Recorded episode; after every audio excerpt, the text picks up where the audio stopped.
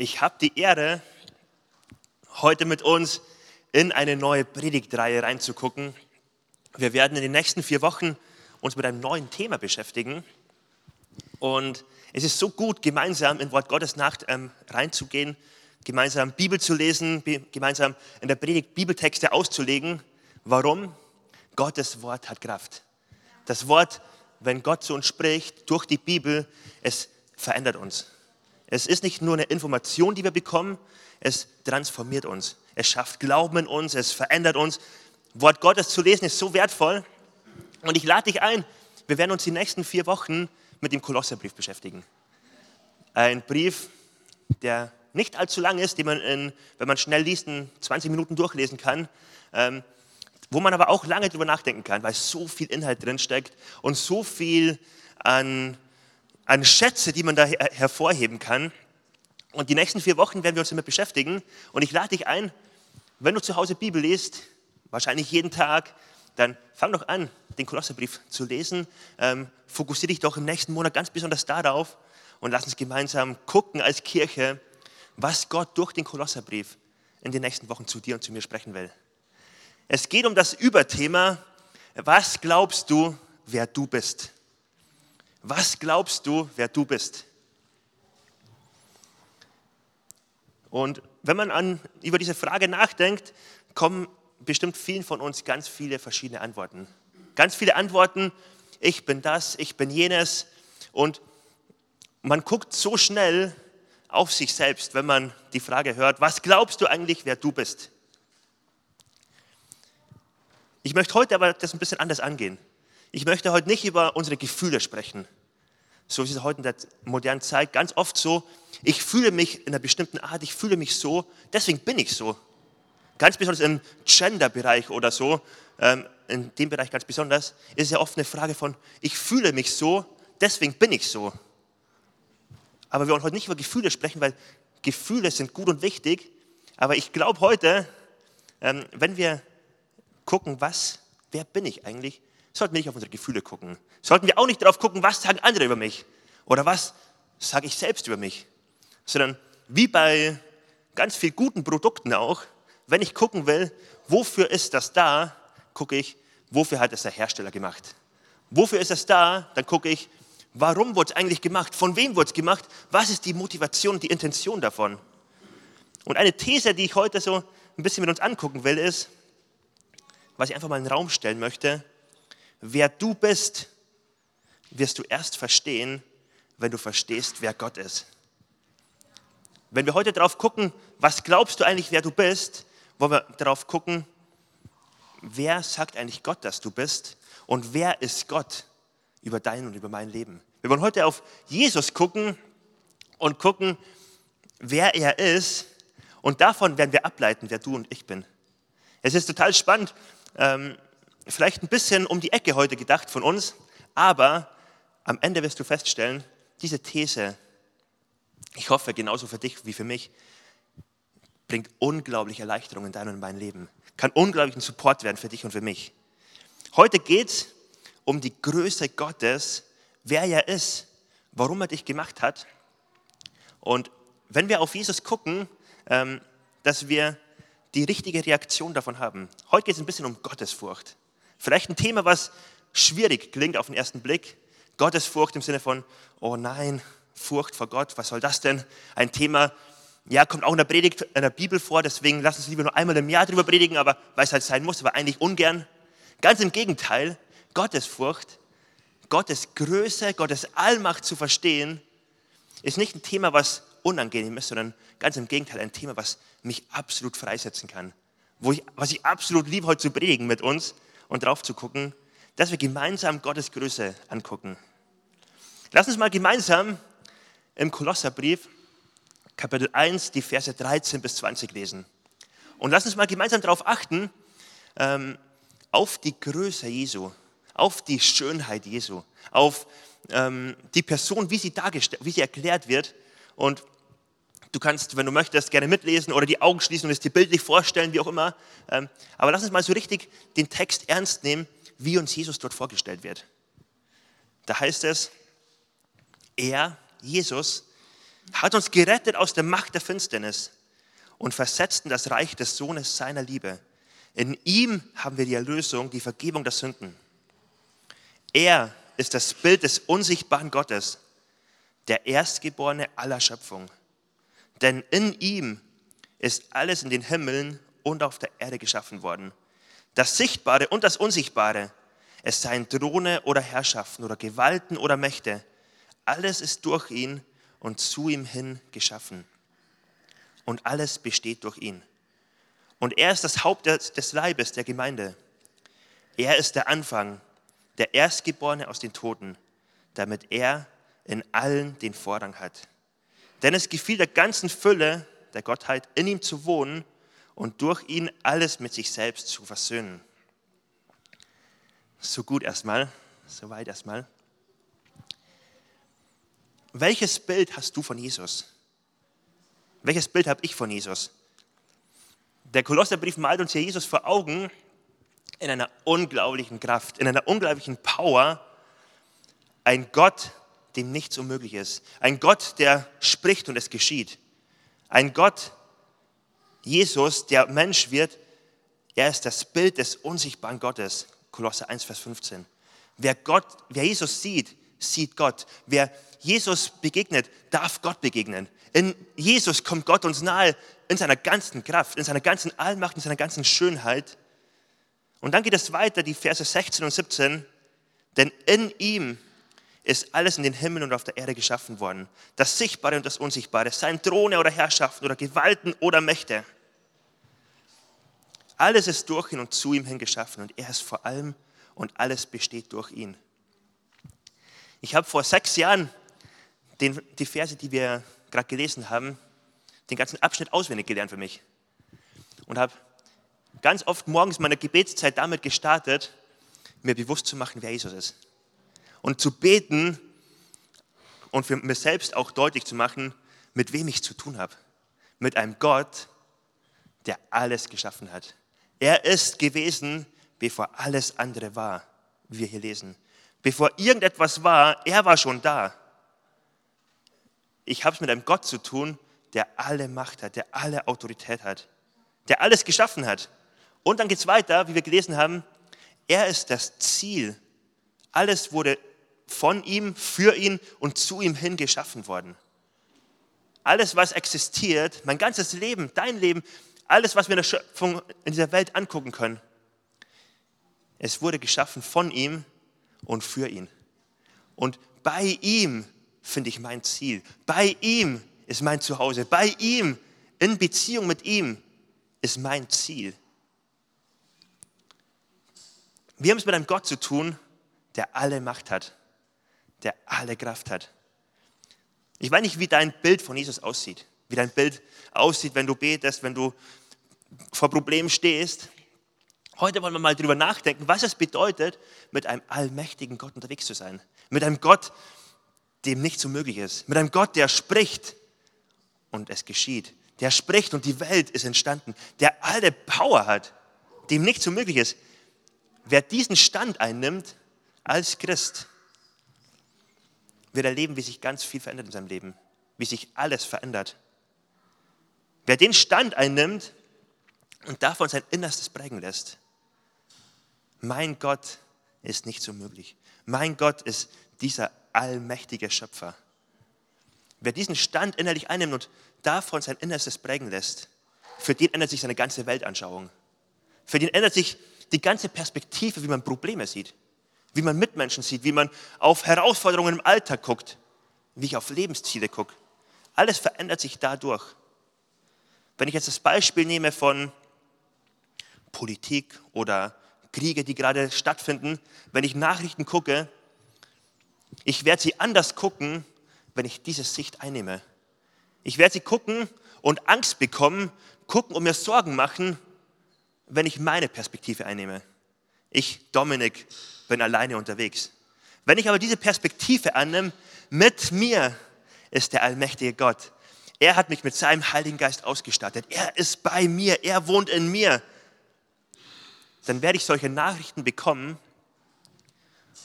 und ich werde sie ernst nehmen. Es wird mich vielleicht ein bisschen traurig machen, vielleicht auch sehr traurig. aber ich werde inneren, innerlichen Frieden haben, weil ich weiß, mein Gott ist größer. Mein, Welt, mein Gott hält diese Welt in seiner Hand. Mein Gott wird diese Welt nicht entgleiten. Er ist der Schöpfer, er hat das alles gemacht. Von ihm wurde es gemacht, auf ein bestimmtes Ziel wurde es hingemacht. Und er wird es nicht einfach so stehen lassen. Er wird es nicht einfach fallen lassen. Mein Gott sorgt dafür. Wie wertvoll ist es, das zu wissen? Wenn du mitschreibst, dann schreib dir doch folgenden Satz auf. Gottesfurcht im Sinne nicht von Angst vor Gott, sondern im Sinne von, ich begreife, wie groß und wie mächtig er ist. Jetzt kommt der Satz. Gottesfurcht ist etwas Gutes. Gott will es nicht für, von mir, sondern er will es für mich. Gottesfurcht ist etwas Gutes. Gott will es nicht von mir, er will es für mich. Gott wünscht sich Gottesfurcht für dich. Warum? Weil er sich wünscht, dass du ihn fürchtest, damit du sonst nichts mehr fürchtest. Gott wünscht sich von dir, dass du ihn fürchtest, weil wenn du ihn fürchtest, musst du sonst nichts mehr fürchten. In Sprüche 23, Vers 17 heißt es, dein Herz trachte täglich nach der Furcht des Herrn. Dein Herz strecke sich danach aus, nach der Furcht des Herrn, dass du Gottes Allmacht verstehst, dass du vor Gottes Allmacht stehst und sagst, wow, bist du groß, ich bin so klein dagegen. So sehr bin ich dir ausgeliefert. So abhängig bin ich von dir. So groß bist du. Ein Herz, was das versteht, wird anders leben können. Deswegen heißt es in Sprüche 14, Vers 27, die Furcht des Herrn ist eine Quelle des Lebens. Die Furcht des Herrn ist eine Quelle des Lebens. Dort steckt Sicherheit für mich. Zu verstehen, wie groß mein Gott ist. Zu verstehen, wer, wie mächtig mein Gott ist. Wir wollen uns mal in den Versen vom Kolosserbrief ein bisschen einige Verse vor Augen malen. Wir fangen mal an mit Vers 16. Denn in ihm ist alles in den Himmel und auf der Erde geschaffen worden, das Sichtbare und das Unsichtbare, es seien Throne oder Herrschaften oder Gewalten oder Mächte. Jede Macht in dieser Welt, jede Herrschaft, jede, jede Macht, jede Autorität, Gott steht drüber. Er ist der Schöpfer von all dem. Gott ist der, der alles lenkt. Gott ist der, der größer ist als jede Macht. Er hat die Mächte erschaffen. Was bedeutet es, dass er Schöpfer ist? Wenn ich mir das mal vor Augen führe, dann unterscheidet ihn das von allen anderen Mächten in dieser Welt. Dass Gott Schöpfer ist, heißt, er ist in einer anderen Liga unterwegs als du und ich. Niemand kommt ihm gleich. Ich kann Mächte vergleichen von Menschen. Ich kann Menschen vergleichen, ich kann Staaten vergleichen, ich kann militärische Kräfte und Mächte vergleichen. Ich kann alles das vergleichen. Wenn ich auf Gott gucke, muss ich mir feststellen, muss ich feststellen, er spielt in einer anderen Liga. Er ist nicht wie wir. Er sprengt meine Vorstellungskraft. Er sprengt das, was ich verstehen kann. Er ist nicht etwas, was ich begreifen könnte. Er ist der Schöpfer. Ich bin das Geschöpf. Er ist der Töpfer. Ich bin der Ton. Ich bin das, was er gemacht hat. Ich habe zu Hause auf meiner Dachterrasse einen ganz großen Blumentopf, der ist riesig, und ich habe dort Goldfische reingemacht mein, kleine, mein kleines Becken mit meinen Goldfischen und ein paar Pflanzen und ich fütter sie jeden zweiten Tag. Und das ist was richtig Schönes. Ich fühle mich, als wäre ich der Herrscher der Goldfische.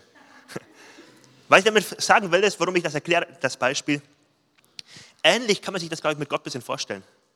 Gott ist viel besser als ich, Gott ist viel liebevoller zu, den, zu seinen Geschöpfen. Aber ich habe die Goldfische nicht gemacht, aber die Goldfische werden niemals verstehen, wie ich bin. Warum? Sie leben in ihrer begrenzten Welt. Sie leben in ihrem Teich und sie denken in ihren Maßstäben und sie verstehen meine Welt nicht. Ähnlich groß ist mein Gott. Ich bin sein Geschöpf. Er ist mein Schöpfer. Ich werde ihn nicht verstehen, denn er ist so viel mehr, so viel größer, als ich es jemals fassen könnte. Er ist der Schöpfer. Er ist, weil er Schöpfer ist, auch Besitzer dieser Welt. Er ist der, dem alles gehört. Er ist der, unter dessen Hand ich leben darf. In ihm findet alles sein letztes Ziel. Das bedeutet, er ist der König, er ist der Dirigent der alles zusammenhält. Er lässt die Sonne aufgehen. Er hält alles am Laufen. Er ist der Gott, der jeden Tag neu dafür sorgt, dass alles funktioniert. Er ist der Dirigent, unter dessen Hand ich leben darf. Ich bin nicht Zufällen ausgesetzt. In meinem Leben, was alles schon passiert ist und auch an herausfordernden Sachen. Es ist nicht zufällig passiert. Mein Gott ist Dirigent. Mein Gott hält Regie.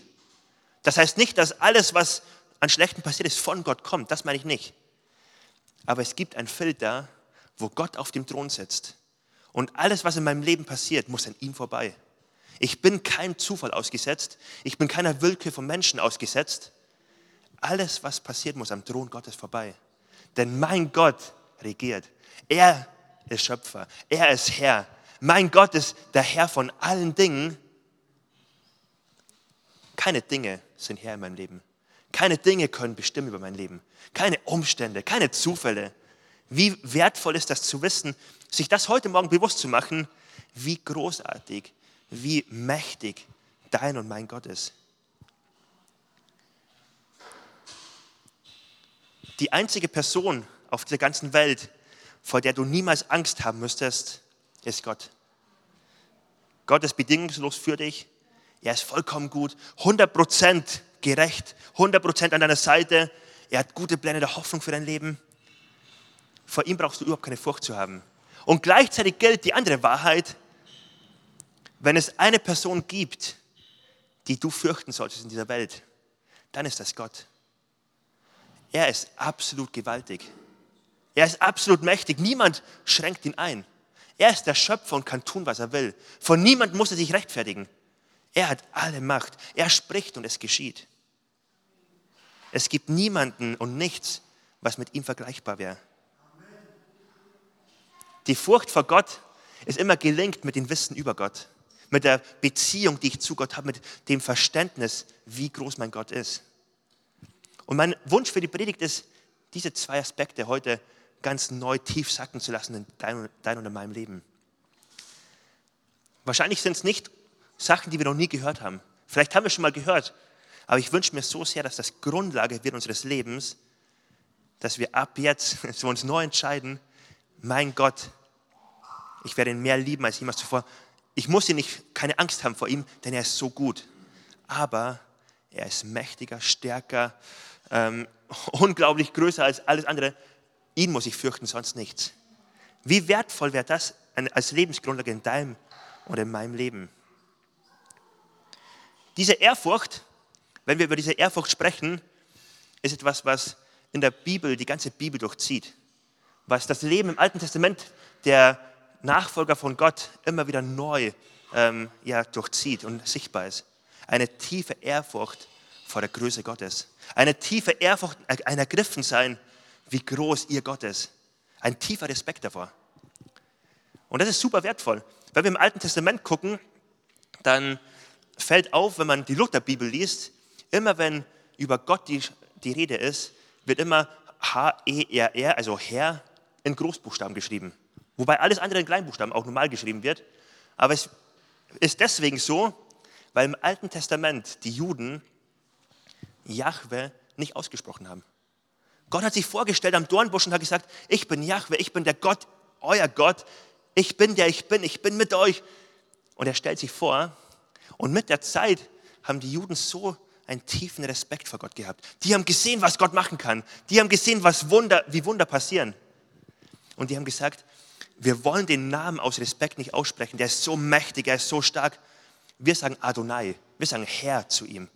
Und die haben die in der ganzen Bibel immer, wo Yahweh stand, in Adonai ähm, einfach ja, verändert, weil sie so einen tiefen Respekt haben und eine Ehrfurcht hatten und gesagt haben, wir wollen den Namen nicht aussprechen, weil wir so eine tiefe Ehrfurcht vor diesem Gott haben. Ich glaube, sie haben ähm, in vielen Punkten vieles richtig gemacht. Sie haben verstanden, mit wem sie es zu tun haben. Wie wertvoll heute zu wissen, wir dürfen in seine Arme laufen und ja, er ist mein Papa und ich darf von ihm äh, wirklich in den Arm genommen werden und er ist all das auch. Aber er ist genauso das, was wir hier finden. Er ist der allmächtige Gott. Und es ist so wichtig, dass ich das verstehe, welche Power mein Gott hat. Dann in Vers 13 haben wir gelesen, Jesus hat uns gerettet aus der Macht der Finsternis und versetzt in das Reich des Sohnes seiner Liebe. Hier lesen wir, dass Menschen, die an Jesus glauben, die ihm nachfolgen, versetzt wurden von einem ins andere.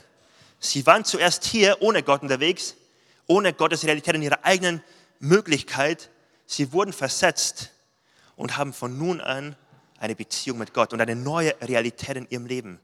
Es heißt hier, man hat zuvor im Reich der Finsternis gelebt ohne Gott, jetzt ist man mit Gott in Kontakt, in Beziehung. Dieses Versetztsein meint, ab jetzt gilt eine neue Realität für mich. Ab jetzt gilt die Realität von mir, dass der für mich, dass der Schöpfer von Himmel und Erde für mich ist. Dass der Schöpfer von Himmel und Erde mein Versorger ist. Dass der Schöpfer von Himmel und Erde mit seiner ganzen Autorität und Kraft in mir wohnt durch seinen Heiligen Geist. Ab jetzt gilt eine neue Realität für mich. Und wenn ich darüber nachdenke, wie groß mein Gott ist, dann muss ich feststellen, der Wechsel von hier nach hier ist nicht eine einmalige Sache, die halt mal schön ist, sondern ja, Gott rettet mich ein für alle Mal. Aber für mich gilt es nun, ein neues Leben zu lernen. Ähnlich wie wenn ich nach China umziehen würde, muss ich eine neue Sprache lernen, eine neue Kultur, muss ich neue Essen, Essgewohnheiten mit den Stäbchen lernen, muss ich all das lernen, vielleicht eine neue Kleiderordnung und neuer Stil. Es ist alles neu für mich.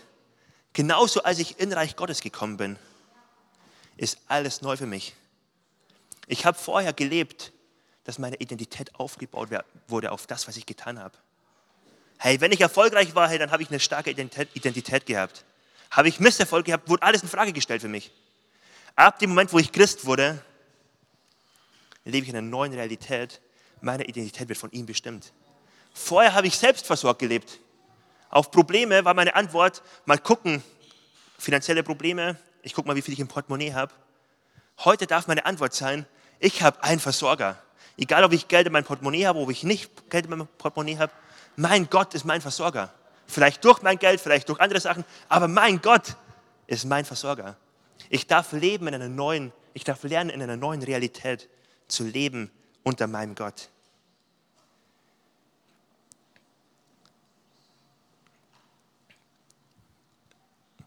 In Vers 18 lesen wir dann, er, Jesus, mit all dieser Macht, er ist das Haupt des Leibes der Gemeinde. Er hat dich gerettet in das Neue hinein, in ein neues Leben. Und er stellt sich jetzt vor als das Haupt der Gemeinde. Und mit Gemeinde meint er nicht das Kodex, die Räumlichkeiten. Er meint dich und mich. Er meint Menschen, die ihm nachfolgen. Und er sagt, ich stelle mich dazu. Ich stelle mich hinter meine Nachfolger. Ich bin mit ihnen. Ich bin das Haupt. Ich identifiziere mich mit ihnen. Ihre Probleme sind meine Probleme. Ich bin für sie mit all meiner Autorität und Macht. Ich habe ähm, bei Nathan etwas beobachtet, bei meinem Sohn. Er ist jetzt eineinhalb, ne, zwei Jahre alt und er hat noch nicht angefangen, viel zu sprechen.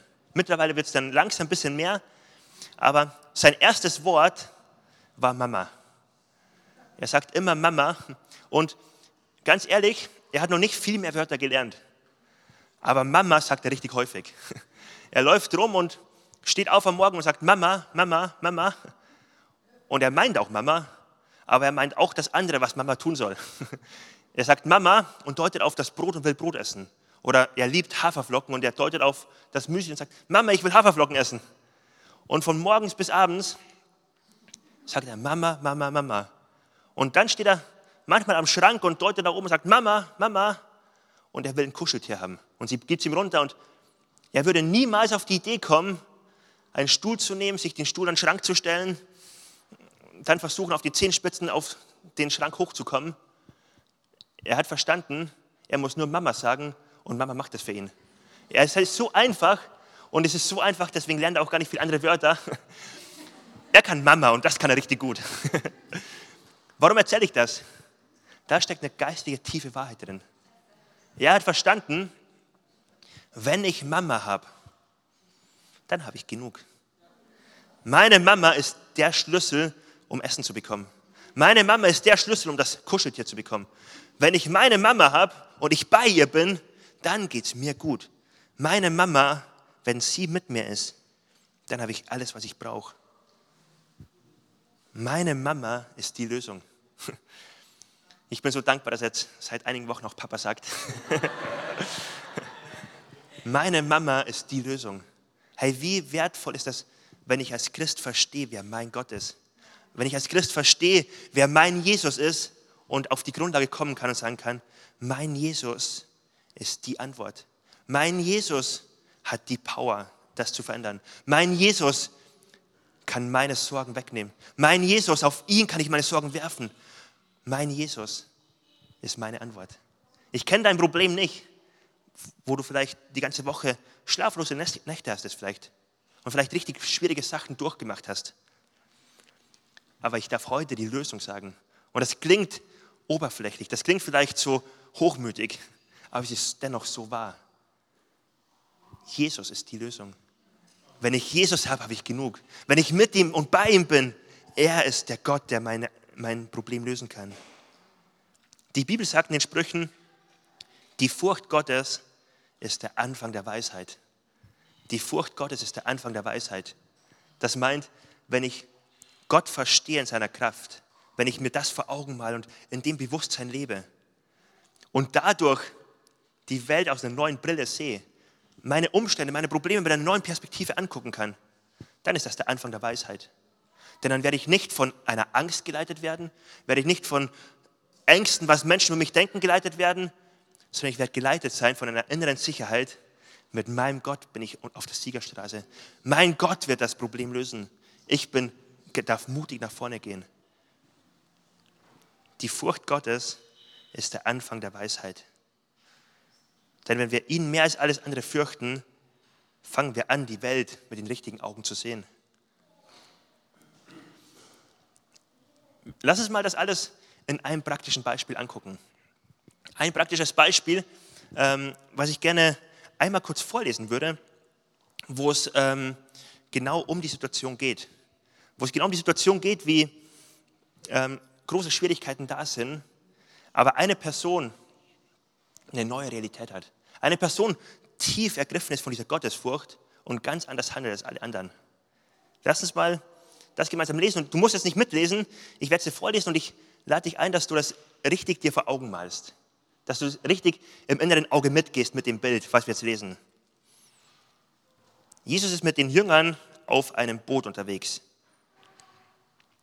Und es erhebte sich, erhebt sich ein heftiger Sturmwind. Und die Wellen schlugen in das Boot, sodass es, dass es sich schon füllte. Und er war im Hinterteil des Schiffes und schlief auf einem Kopfkissen. Und sie wecken ihn auf und sprechen zu ihm, Lehrer, liegt dir nichts daran, dass wir umkommen? Und er wachte auf, bedrohte den Wind und sprach zu dem See, Schweige, verstumme. Und der Wind legte sich und es ward eine große Stille. Und er sprach zu ihnen, was seid ihr so furchtsam? Wie habt ihr kein Glauben? Und sie fürchteten sich mit großer Furcht und sprachen zueinander, wer ist denn dieser, dass auch Wind und der See ihm gehorcht? Jesus fährt zusammen mit seinen Jüngern über einen großen See. Ein starker Sturm kommt, große Wellen schlagen ins Boot. Die Jünger bekommen Todesangst. Und dann ist Jesus dort in einer komplett anderen Realität. Er schläft. Er liegt dort im Boot und ihn scheint das gar nicht zu interessieren. Ihn scheint das gar nicht irgendwie in Sorge oder in Panik zu versetzen. Wie konnte das sein? Jesus war der gottesfürchtigste Mensch, der auf dieser Erde jemals gelebt hat. Er war so gottesfürchtig, aber so in Abhängigkeit von Gott und wusste, ich kann nicht ohne dich, ich kann nicht weg von dir, ich, ich bin so abhängig von dir. Und gleichzeitig war Jesus der furchtloseste Mensch auf der ganzen Erde. Er war der furchtloseste Mensch, weil er wusste, da kann kommen, was will. Da kann eine Herausforderung kommen, da kann eine Not kommen. Mein Gott ist größer eine tiefe Gottesfurcht zu haben, ist wie eine Impfung gegen die Furcht dieser Welt. Wo ich mir das reingebe, wo ich mir das spritze, wo ich in diesem Bewusstsein lebe, ist es unmöglich, in Furcht in dieser Welt zu leben. Vor Furcht, vor Sorgen zu leben, vor Umständen, vor, Sor vor Problemen. Wer Gott fürchtet, hat nichts mehr zu fürchten. Gottesfurcht, wenn die in mein und in dein Leben hineinkommt, ist eine Furcht, die, wo sich Frieden ausbreitet, wo Freiheit da ist. Und die zwölf Jünger ähm, sind komplett überfordert und sagen, Jesus, sind wir dir egal, warum lässt du den Sturm zu? Und Jesus ist entspannt darin, denn er lebt in dieser Abhängigkeit, dieser Beziehung mit Gott. Er weiß, wie groß sein Gott ist. Und ich habe mich so gefragt in dem Bibel, in dem Durchlesen, warum lässt Gott den Sturm überhaupt zu?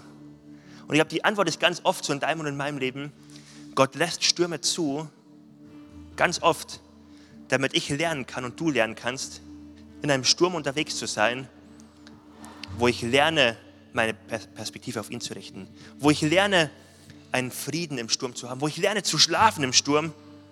Ich glaube, Jesus wünscht sich das ganz oft für mich, dass ich das lerne. Es ist unmöglich, den Sturm oder Umstände zu fürchten und Gott zu fürchten. Es gibt zwei Arten von Furcht. Die eine Furcht ist die Furcht vor Dingen, vor Umständen, vor Menschen, die Furcht. Und es gibt eine Furcht vor Gott. Und ich kann nur eins von beiden haben. Eins von beiden habe ich immer. Mit einem von beiden habe ich immer zu kämpfen. Und es schließt sich ein, äh, das eine das andere aus. Sobald ich das eine habe, wenn ich, Gottes, wenn ich meinen Blick auf Gott lenke und feststehe in ihn, dann werde ich merken, wie meine Probleme kleiner werden. Wenn ich aber an Menschen denke, mir Sorgen mache, wie Menschen über mich denken, wird diese Sorge größer und es wird wachsen und wachsen. Und das, was Gott über mich denkt, seine Wahrheit, wie groß er ist, wird Stück für Stück immer kleiner in meinem Leben werden. Und so ist die Frage heute an dich. Wen fürchtest du?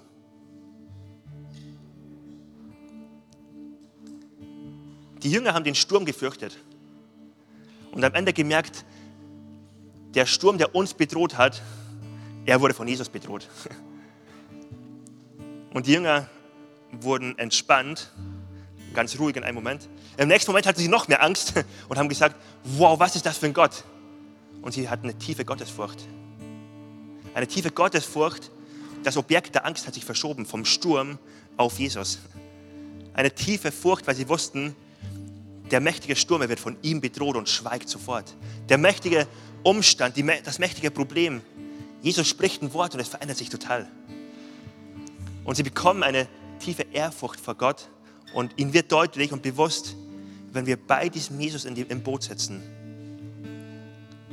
da brauchen wir keine Angst vor zukünftigen Stürmen haben. Dann ist der stärkste Sturm kein Problem für meinen Gott. Und die Frage an dich ist, wen fürchtest du? Fürchtest du den Sturm oder fürchtest du den, der viel stärker ist und den Sturm stillen kann? In deinem Leben fürchtest du vielleicht die Zukunft weil du nach vorne guckst und echt Schwierigkeiten hast, dir eine gute Zukunft auszumalen für dich oder für deine Kinder? Fürchtest du die Zukunft oder fürchtest du den Gott, der die Zukunft in seinen Händen hält? Bei dem deine Zeit, deine Lebenszeit und alles andere fest in seiner Hand ist? Fürchtest du Regierungen, Obrigkeiten, den Chef in der Arbeit? Oder fürchtest du den Gott, der Herzen von Königen lenkt wie Wasserbecher, wie es einmal in der Bibel heißt. Der der Herr ist über alles andere, dem nichts entgleitet, der nicht von Zufällen abhängig ist. Fürchtest du Krankheit? Oder fürchtest du den Gott, der Gesundheit und Krankheit in seinen Händen hält? Der der Schöpfer ist, der Menschen geschaffen hat und der alles in seiner Hand hält? Fürchtest du den Tod? Oder fürchtest du den Gott, der Leben und Tod in seiner Hand hält? Ich glaube, es ist so wichtig, da zu dem Punkt zurückzukommen. Nicht zu schnell zu sagen, Gott, ich liebe dich, du bist mein Papa und jetzt gehen wir weiter, sondern wirklich sich Zeit zu nehmen dafür, vor Gott zu, Zeit zu verbringen und sich bewusst zu machen, wer mein Gott ist, mit welchem Gott ich zu tun habe. Wenn ich Furcht vor Menschen habe oder Furcht vor Umständen habe, dann bringt es mich dazu wegzulaufen. Ich habe wenn ich in der dunklen Gasse einen Mann sehe, mit was auch immer bewaffnet, ich bekomme Angst und ich laufe weg. Das ist die natürliche Reaktion. Wenn ich Angst habe, laufe ich weg. Die Furcht Gottes ist ganz anders. Die Furcht Gottes, wenn ich vor meinem Gott stehe und staune, wie groß er ist, bringt sie mich dazu, in seine Arme zu laufen. In seine Arme zu laufen und festzustellen, bei dir ist der Ort, wo ich sicher bin. Bei dir wird jeder Sturm gestellt. Bei dir ist der Ort, wo alles möglich ist. Bei dir ist der Ort, wo Probleme gelöst werden können. Bei dir ist der Ort, wo nicht immer das alles passieren muss, was ich möchte. Bei dir ist nicht der Ort, wo ich alles unter Kontrolle habe, sondern bei dir ist der Ort, wo ich komplett in Abhängigkeit von dir lebe, aber wo es mir absolut gut geht, weil du hast absolut gute Gedanken und Pläne für mein Leben. Jesus wünscht sich, dass du ihn fürchtest, damit du nichts anderes mehr fürchten musst. Ich lade uns ein, gemeinsam aufzustehen. Ich lade dich ein, kurz ein Gebet zu sprechen, wo du Gott bittest, dir zu helfen, ihn neu mehr zu verstehen. Als ich ähm, über mehrere Jahre hinweg die Stelle im Kolosserbrief auswendig gelernt habe und immer wieder gebetet habe für mich, als ich mir immer wieder neu bewusst gemacht habe, wie groß mein Gott ist. Hey, es waren so gute Zeiten, wo ich gestaunt habe über meinen Gott. Und ich habe so oft erlebt und erlebe es auch jetzt immer noch, wie Gebetszeiten bei Gott alles verändern. Wie ich manchmal deprimiert und genervt und überfordert in, in Gebetszeiten gehe, dann aber bei Gott meine Perspektive korrigieren lasse.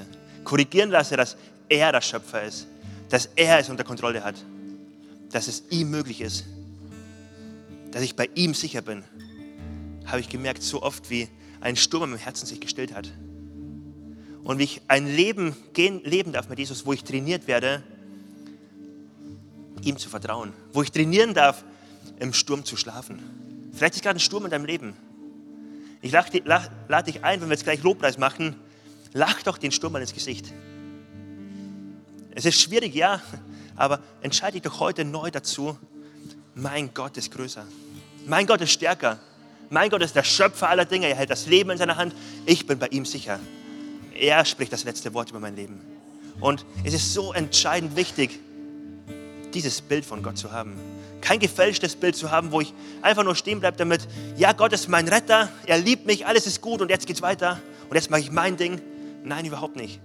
Gott ist mein Retter und er ist mein Herr.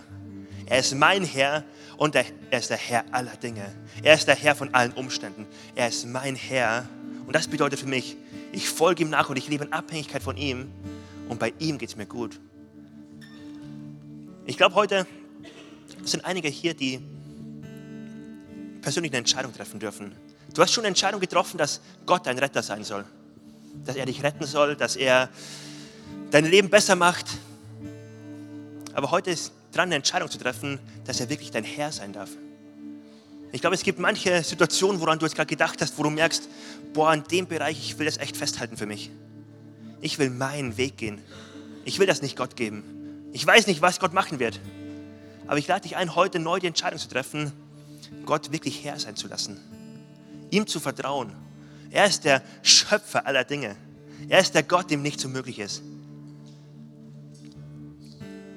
Und ich lade dich ein, wenn du jetzt merkst, du möchtest heute neu eine Entscheidung treffen, dass er dein Herr sein darf, dass du ihm dein Leben anvertraust und wie Jesus sagt, ich möchte in völliger Abhängigkeit von dir leben, mein Gott. Ich möchte alle meine Ambitionen aufgeben vor dir, dass du so heute zu deinem Gott kommst. Denn wenn wir so in Abhängigkeit von ihm leben, ihn so fürchten, müssen wir nichts anderes mehr fürchten. Und wenn dich das betrifft, dass du jetzt sagst, ich möchte Jesus als meinen Herrn annehmen, dann lade ich dich ein, das jetzt in deinem Herzen festzumachen. Ich lade dich ein, jetzt die Augen zu schließen und einfach im Gebet Gott zu sagen, hier bin ich, ich möchte, dass du mein Herr bist in meinem Leben.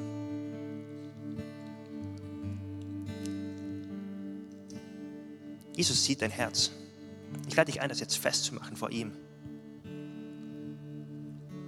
Und wir werden jetzt gleich gemeinsam beten. Und ich lade dich ein, wenn du sagst, das trifft für mich zu, dann heb doch einmal kurz deine Hand. Heb einmal deine Hand und sag, Jesus, hier bin ich. Ich möchte dich neu verstehen als mein Herrn. Ich möchte dir na neu nachfolgen. Du darfst Herr in meinem Leben sein. Streck doch einmal Gott die Hand entgegen und sag, hier bin ich. Nur dir will ich nachfolgen. Und ich lade uns ein, dass wir jetzt, jeder darf die Hand gerne wieder runternehmen.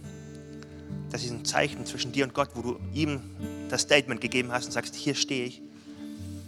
Und ich lade uns ein, dass wir gemeinsam das Gebet beten, was vorne angezeigt wird. In dem Gebet heißt es, du sollst mein Retter und mein Herr sein. Und ich lade uns ein, wenn wir beten, du sollst mein Herr sein, lass uns das doch heute ganz besonders betonen. Jesus, sei du mein Herr in meinem Leben. Lass uns gemeinsam beten. Jesus, ich weiß, dass du mich liebst. Es gibt nichts, was ich tun könnte, damit du mich mehr liebst. Und durch nichts, was ich tue, würdest du mich weniger lieben. Du bist für mich gestorben und auferstanden. Ich glaube an dich. Du bist mein Gott, mein Retter und mein Herr. Bitte schenke mir die Vergebung meiner Schuld. Ich möchte als dein Kind leben und du sollst mein ganzes Leben bestimmen. Ich danke dir, dass ich durch dich wirklich frei bin und ein Leben in Ewigkeit habe. Amen. Amen. Amen. Ich lade uns ein, lass uns doch gemeinsam stehen bleiben. Wir wollen jetzt in eine Lobpreiszeit gehen. In eine Lobpreiszeit, wo wir Gott groß machen, wo wir unseren Blick auf den richten, der Himmel und Erde geschaffen hat. Und ich lade dich ein, ähm, dir ganz bewusst jetzt zu machen, ganz bewusst auch vielleicht noch vom Lobpreis die Frage zu stellen, wie verändert das jetzt meinen Lobpreis? Wie verändert das jetzt, wie ich mein Gott entgegentreten will, das Bild, was ich von ihm habe? Und lass uns doch ganz kurz bewusst machen, wir dürfen jetzt den Gott anbeten, der Himmel und Erde geschaffen hat. Den Gott anbeten, der jeden Sturm stillt. Den Gott anbeten, der deine Sorge ganz klein werden lässt, wenn du auf ihn guckst. Der die größte Herausforderung lösen kann. Wir kommen jetzt zu dem Gott, bei dem dein und mein Leben wirklich sicher ist. Der Leben und Tod, der meine Lebensteile in seiner Hand hält.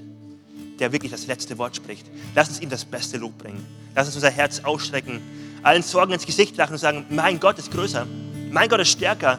Ich entscheide mich heute ihm zu vertrauen. Ich entscheide mich heute, er darf mein Herr sein in meinem Leben. Ich entscheide mich dafür, egal wie Umstände, Gefühle, Menschen sagen, mein Gott ist größer. Los geht's.